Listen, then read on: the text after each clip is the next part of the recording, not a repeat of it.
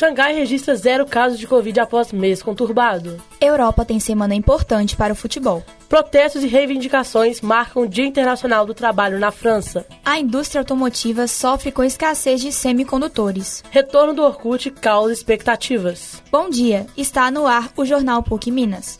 Hoje é segunda-feira, 2 de maio de 2022. A previsão do tempo para hoje em Belo Horizonte é de muito sol, com poucas nuvens no céu. A umidade relativa do ar ficará na média de 54%. Os termômetros variam entre a mínima de 14 e a máxima de 28 graus. Nos demais dias da semana, a previsão é de clima nublado, com probabilidade de chuva e a partir de quinta-feira.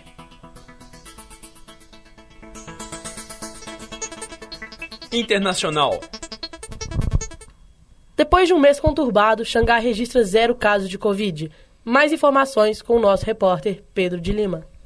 Após um longo mês de combate contra o coronavírus, Xangai não registrou nenhum caso da doença neste sábado.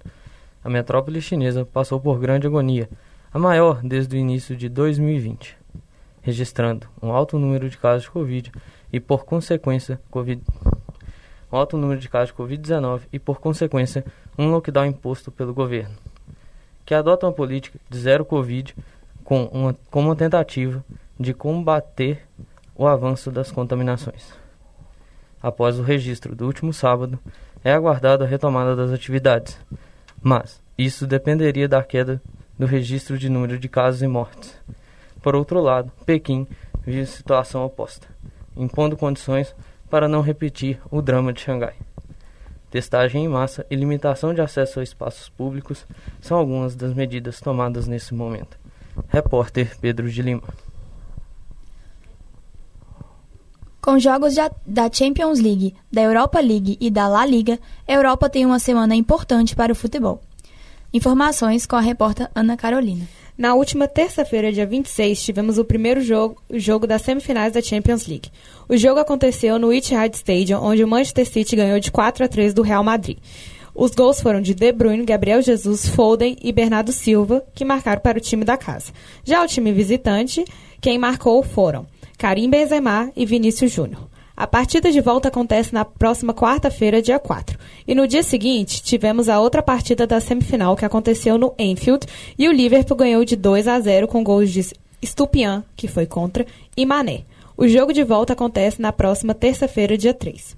Na quinta-feira, tivemos os jogos de ida da semifinal da Europa League. A partida entre West Ham e Etihad Frankfurt aconteceu no Estádio Olímpico de Londres e terminou com a vitória do time visitante com placar de 2 a 1, com gols de Michael Antônio para o time da casa e Ansgar Kanuf e Camada para o time da Alemanha. O jogo de volta acontece na próxima quinta, dia 5, e o outro jogo foi entre Red Bull Leipzig e Rangers, na Red Bull Arena Leipzig, onde o time da casa venceu por 1 a 0 com gol de Angelino Tazende. E a outra partida acontece na quinta, dia 5. No sábado, dia 30, tivemos a decisão da La Liga. O Real Madrid entrou em campo contra o Espanhol precisando de um empate ou uma vitória para se consagrar o campeão da La Liga da temporada 2021-2022. E a equipe madrilenha ganhou de 4 a 0 com gols de Asensio, Benzema e dois do Rodrigo e conquistou seu título de número 35. Na França, o Dia do Trabalhador foi marcado por protestos e revoltas. Confira a reportagem com a repórter Ana Carolina Gomes. O Dia Internacional do Trabalho foi marcado por manifestações em todo o mundo. Na França, milhares de pessoas saíram às ruas. Uma semana após o segundo turno das eleições presidenciais, reivindicando por políticas mais sociais e ecológicas. Estavam previstos mais de 200 desfiles de trabalhadores, segundo o CTG, um dos maiores sindicatos franceses. Em Paris, houve confrontos entre manifestantes e forças de segurança. Algumas lojas foram saqueadas e ao menos oito pessoas ficaram feridas. As divergências nos números de presentes, segundo a polícia e os sindicalistas, é gritante. Em Bordeaux, a contagem oficial é de quase duas mil, de quase duas mil pessoas foram às ruas, enquanto os organizadores afirmam que ter quase 5 mil. Em Toulouse, os dados oficiais contabilizaram 3.500 pessoas e 3.600 pessoas em Estrasburgo, no leste francês. Lyon registrou uma manifestação mais forte, com mais de 5 mil pessoas. As mobilizações foram mais intensas, pois a população está respondendo aos ataques feitos pelo governo. O aumento da inflação e os pedidos por maior poder aquisitivo estiveram no centro das reivindicações. As eleições legislativas de junho estão sendo antecipadas por negociações difíceis pela esquerda francesa. E o atual contexto exigia a presença de figuras políticas importantes juntas à classe trabalhadora nesse 1 de maio. Líderes políticos de esquerda como Jean-Luc Mélenchon, Mélenchon, França Insubmissa e Olivier Frau, Partido Socialista, estavam nos atos. A capital francesa, como manda a tradição, registrou protestos intensos. Agências bancárias, imobiliárias, companhias de seguro, uma loja de produtos orgânicos e um McDonald's foram saqueados e marcados por slogans anticapitalistas. Caixotes de lixo e equipamentos urbanos foram danificados e incendiados. Gerard Darmin, ministro do Interior da França, denunciou os atos como violência inaceitável. Granadas de gás lacrimogênio foram lançadas em resposta a projéteis em confrontos entre manifestantes e a polícia. Cerca de 50 pessoas foram presas. Devido às restrições impostas em Xangai, o setor automotivo vem sofrendo com a escassez de semicondutores desde meados de 2020. Confira os detalhes com nosso repórter Pedro de Lima. As restrições impostas em Xangai para o combate à Covid-19 vêm colocando a economia global em um cenário desconfortável. A indústria automotiva vem sofrendo com escassez de semicondutores desde meados de 2020.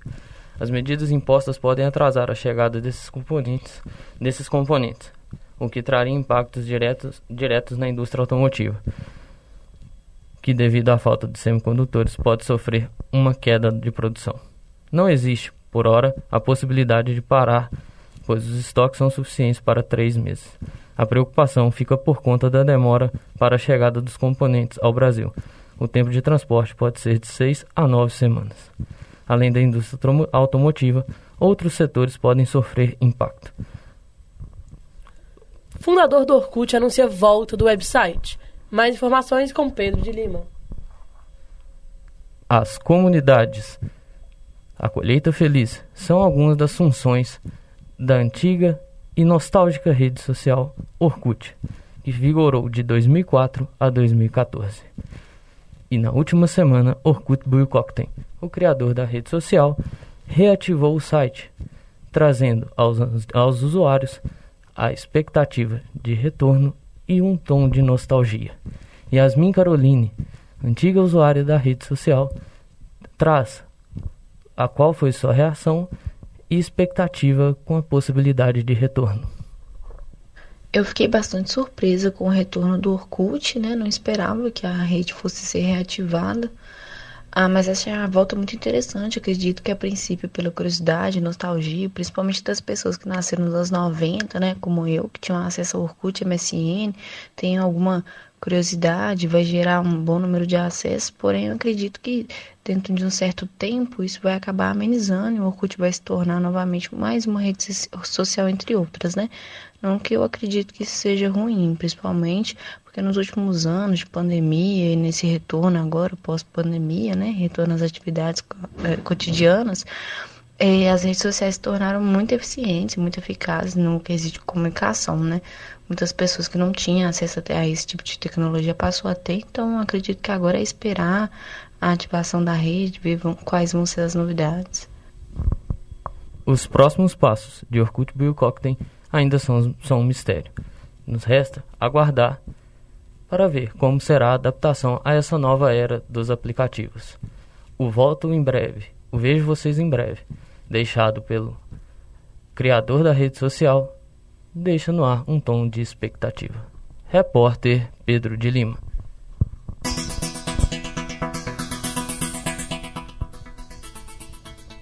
Termina aqui o jornal PUC Minas. Apresentação: Maria Fernanda Lages e Adassa Vitória. Produção: Ana Carolina Gomes, Maria Laura Alves e Pedro de Lima. Trabalhos técnicos: Clara Costa, Arthur Rocha Giovanna Orsini. Coordenação Getúlio Nuremberg. Para você, uma ótima semana.